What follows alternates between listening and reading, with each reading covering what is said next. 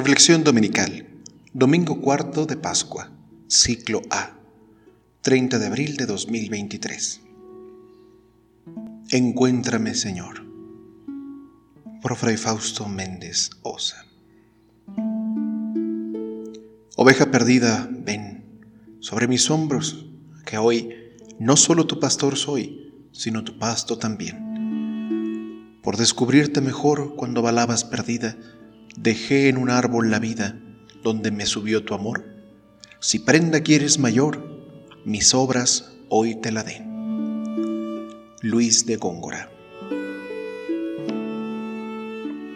El cuarto domingo de Pascua es conocido como el Domingo del Buen Pastor por el Evangelio que hoy ocupa nuestra reflexión, especialmente en la frase Yo soy el buen pastor. El buen pastor da su vida por las ovejas. Alrededor de esta, Jesús explica cómo es un auténtico pastor, resaltando no solo un oficio, sino una entrega hacia quienes se benefician y dependen de su labor. La figura del pastor fue un símbolo importante y común en el Antiguo Oriente, de manera especial para los reyes que a menudo fueron descritos como pastores de su pueblo, no solo como signo de guía o autoridad, también como los protectores principales de su gente, una voz segura que busca el bien de los suyos. Las lecturas de hoy tienen como fondo la presencia de Cristo, buen pastor, enviado por el Padre a reunir a la grey. Esta es la orientación de toda la vida de los hombres, reunirse como un solo pueblo y volver a casa, al seno del Padre, de donde ha venido Cristo y a donde ha vuelto tras haber realizado su misión salvadora. El texto de los Hechos de los Apóstoles ubica el discurso de Pedro en un día muy especial que significa todo el acontecimiento pascual, el día de Pentecostés. Con la fuerza renovada del Espíritu Santo, Pedro alza la voz y se resume su discurso en esta sencilla frase. Dios ha constituido Señor y Mesías al mismo Jesús, a quien ustedes han crucificado. La presencia de Dios está con Pedro y los once el pastor de la primera comunidad, un testigo de la Pascua que habla las palabras del Espíritu. La muchedumbre percibe la gracia de esa predicación y se abre a la fe. Y Pedro, siguiendo el mandato recibido del mismo resucitado, puede lanzarles ahora esta invitación. Conviértanse y bautícense en el nombre de Jesucristo para el perdón de los pecados y recibirán el Espíritu Santo. Sumergirse sacramentalmente en la persona del crucificado y resucitado significa hacer eficaz en nosotros la salvación. Es escuchar y seguir la voz del resucitado. No podemos hacerlo solos. Y si bien no se trata de justificar la jerarquía de la iglesia o establecer un fundamento para dividir a la misma iglesia entre pastores y ovejas, se trata de asumir una nueva vida, entregando, confiando nuestros pasos, la vida toda a Dios. San Gregorio de Niza dice esto del buen pastor. ¿Dónde pastoreas, pastor bueno? Tú que cargas sobre tus hombros a toda la grey. Muéstrame el lugar de tu reposo. Guíame hasta el pasto nutritivo. Llámame por mi nombre para que yo escuche tu voz y tu voz me dé la vida eterna.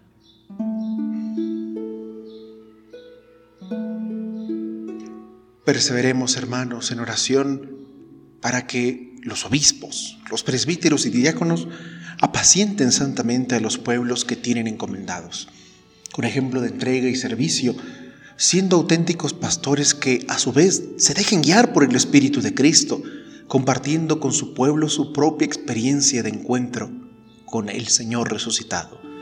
Pues hermanos, ¿cómo cuesta obedecer al pastor?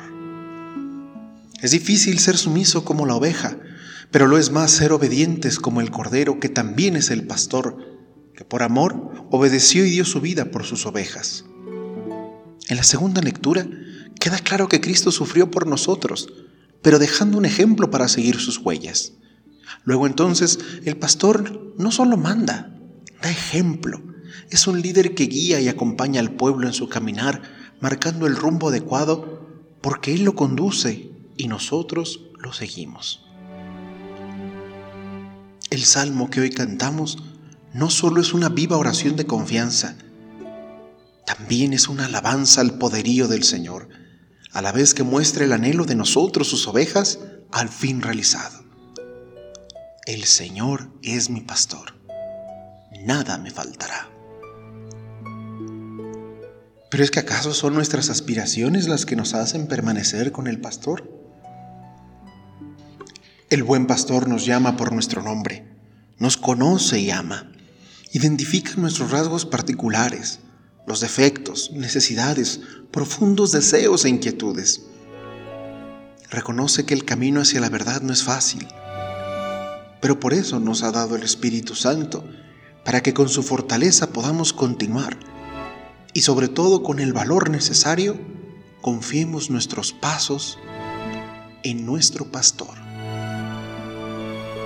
El grupo de los discípulos y por consiguiente toda la iglesia de rebaño disperso y desbandado, a causa del escándalo del sufrimiento, vuelve a ser, en Jesús resucitado, un rebaño compacto, unido, camina siguiendo sus huellas.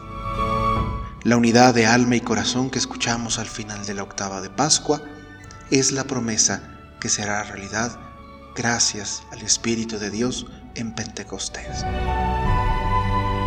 La experiencia pascual está presente en este texto y nos encamina no al final de la Pascua, sino a su culmen, a ese Pentecostés. Ya casi mitad de la Pascua, el presente texto quizás ahora nos mueve el corazón de distinta manera. Hoy el Evangelio ya no habla de apariciones, pero no se aparta del tema pascual, pues afirma expresamente, yo he venido para que tengan vida y la tengan abundante. Y ahí la función del pastor amoroso, conducirnos de nuevo a la casa del Padre, pues también el Señor dice, yo soy la puerta. Como ovejas que desoyen la voz, como ovejas que se pierden ante voces y prejuicios políticos, sociales e incluso religiosos, nos perdemos. Extraviamos el camino hacia el Señor y nos salimos del redil para perdernos con mayor irresponsabilidad sobre nuestros actos. Y aquí el ser humano que eleva esta súplica a ti, Jesús, buen pastor y sustento de tus fieles. Tú que eres guía seguro y sendero de vida, tú que conoces a todos por su nombre y nos llamas todos los días uno a uno, haznos capaces de reconocer tu voz. Por eso, confiando en tu palabra, a ti clamo, a ti clamamos. Encuéntrame, encuéntrame.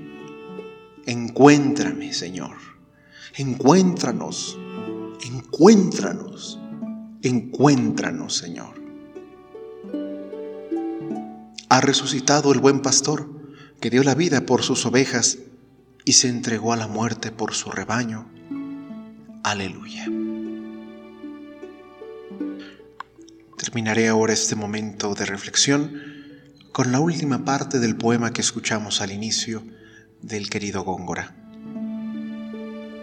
Pasto al fin yo tuyo hecho, ¿cuál dará mayor asombro, el traerte yo en el hombro o traerme tú en el pecho?